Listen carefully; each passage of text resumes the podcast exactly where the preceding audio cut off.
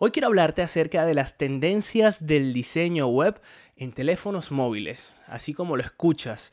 Si no estás desarrollando tu página web en este momento o la has desarrollado recientemente o incluso la de tu negocio o la de tu cliente, no pasa nada. Quédate porque yo estoy seguro de que este contenido no está de más saberlo. Es un contenido que te va a aportar valor y que te va a dar un sentido más crítico en el mundo digital.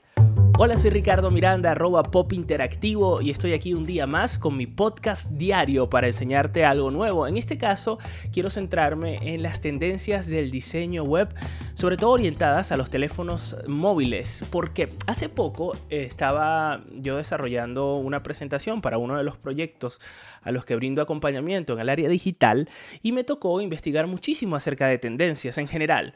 Yo mm, pues me topé con cosas maravillosas que, que incluso eran, eran como obvias, pero que, no estaban presentes en muchísimos de los proyectos que llevo, e incluso en muchísimos proyectos que no llevo y de los que soy consumidor en Internet. Entonces, por ahí son un recordatorio de mi, de mi aplicación de recordatorios, es eso que sonó de fondo. Pero bueno, el punto es en que haciendo esta presentación eh, me topé con las tendencias de diseño móvil y hoy quiero hablarte acerca de seis tendencias en el área del diseño móvil que mm, en teoría deberíamos saber porque eh, son las que demandan los usuarios a nivel general y que está más que testado. La primera tendencia tiene que ver con el modo oscuro que ese sí llegó para quedarse, porque cada vez es más la demanda de parte de los usuarios que quieren tener ese contraste en el diseño de sus aplicaciones y en este caso las páginas web no son una excepción. El modo oscuro no es más que la opción de colores y tonos negros y grises oscuros que te dan eh, una sensación de nocturnidad o, de, o incluso que bloquean mucho más la luz azul, ¿no? Esa que tanto nos estimula el cerebro y que de noche particularmente hace que caigamos en un estado de vigilia o, que perdamos más bien el sueño y, trae unas consecuencias relacionadas con el insomnio que cada vez más, por fortuna, eh, somos conscientes que existen, ¿no? El modo oscuro está implementándose sobre todo en las aplicaciones, pero hoy hay una demanda, un reclamo para que también funcione en las páginas web. En este caso, si tienes tu página web, lo ideal es que tenga esa opción de modo oscuro. La mía no lo tiene todavía. Anoche me acosté pensando en cómo puedo hacer para implementarlo, para que pueda tener ese switch y, pase a modo oscuro.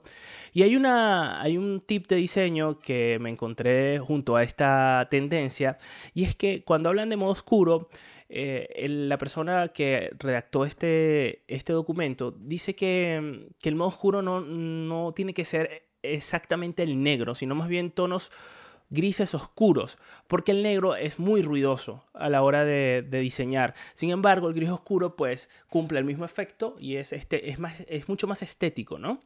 Por otro lado, los teléfonos cada vez son más grandes. En octubre del año 2018, solo el 16% de los usuarios de aplicaciones móviles usaban modelos de iPhone grandes.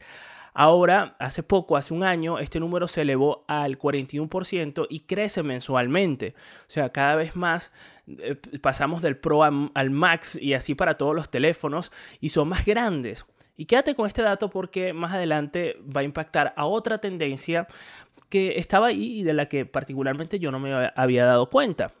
Cuando hablamos de teléfonos grandes, por supuesto, hablamos de que nuestra página web se debe ver bien en los teléfonos eh, sea cual sea su tamaño. Ahora iPhone sacó un iPhone mini. Hasta en ese teléfono se tiene que ver bien. Y lo que te decía, que quédate con ese dato de los teléfonos grandes, está relacionado con esta tendencia que llamó mi atención, que es la tendencia de diseño número 3 y tiene que ver con los controles de navegación que van al final.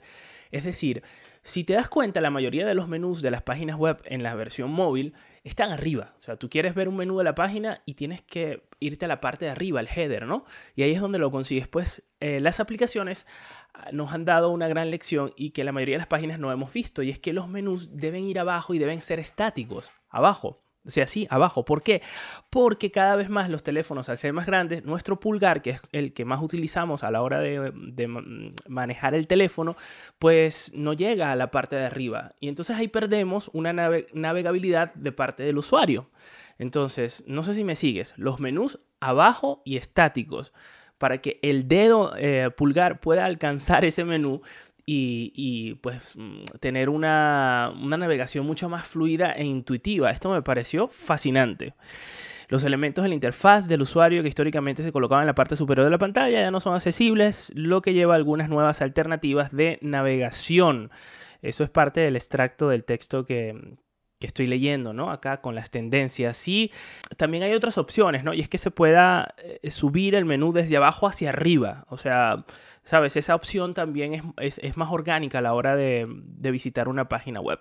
Luego hay una tendencia que tiene que ver con las historias y que, bueno, en su momento se hicieron populares con Snapchat, después migraron o fueron copiadas por Instagram, luego por Facebook, por WhatsApp y las historias también son otra, otros elementos que han llegado para quedarse. Así que está muy guapo que dentro de tu propia página web puedas tener historias. Así, por ejemplo, hoy en día tú te metes en, en LinkedIn o LinkedIn no sé cómo le dices, y ahí también consigues el apartado historia que lo pusieron recientemente, o en, la propia aplicación de Netflix tienen la opción de las historias de 15 segundos, y es maravilloso que tú puedas tenerla dentro de tu propia, de tu, dentro de tu propia página web, pero como aplicación nativa o no sé, con un plugin que pueda servirte para montar tus propias historias en tu sitio eh, web.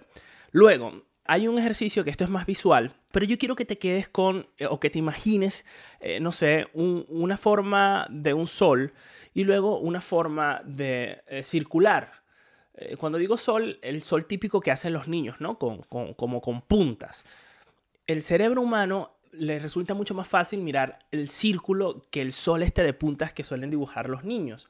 O incluso, si yo te pregunto a ti qué objeto le confiarías más a un niño, un tenedor o una pelota inflable, pues naturalmente la pelota inflable, ¿no? Es para ti lo menos peligroso.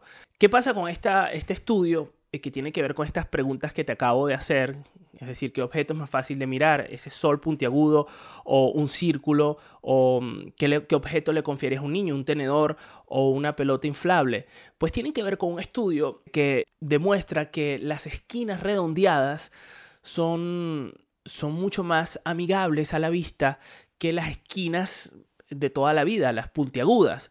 Esto ha impactado o permeado el diseño en Internet en general. En este caso, pues el móvil, te darás cuenta de que la mayoría de las páginas y las aplicaciones tienen esquinas redondeadas, ya no tienen el cuadrado puro y duro, porque visualmente es mucho más amigable ver esquinas redondeadas que cuadrados puros y duros. Es decir, a diferencia de otras tendencias visuales, esta tendencia eh, no es solo estética, sino que eh, tiene un impacto positivo en la experiencia del usuario. Las esquinas redondeadas son más fáciles, como te decía, para los humanos y facilitan además el procesamiento de la información. Así que tenlo en cuenta para tu diseño y yo creo que esto aplicaría a cualquier diseño porque ya no se trata, como lo dice aquí, de un, en este documento que, que, que levanté, de un tema estético meramente, sino amigable, funcional, agradable, de fácil comprensión a la hora de, diseñar en general. O sea, que las esquinas sean más redondeadas que puntiagudas. Por supuesto, habrá sus excepciones. Pero bueno, es una tendencia que, está bastante justificada, como por ejemplo la tendencia que hablaba del, pulgar, porque los menús ahora tienen que estar abajo y no arriba en, los teléfonos móviles. Y bueno, eh, hay otra tendencia con la que finalizo que tiene que ver con los gradientes. Sí, los colores que, que, se conocen en el mundo del diseño como gradiente, que empiezan con un color y se van degradando hasta conseguir otro tono de color.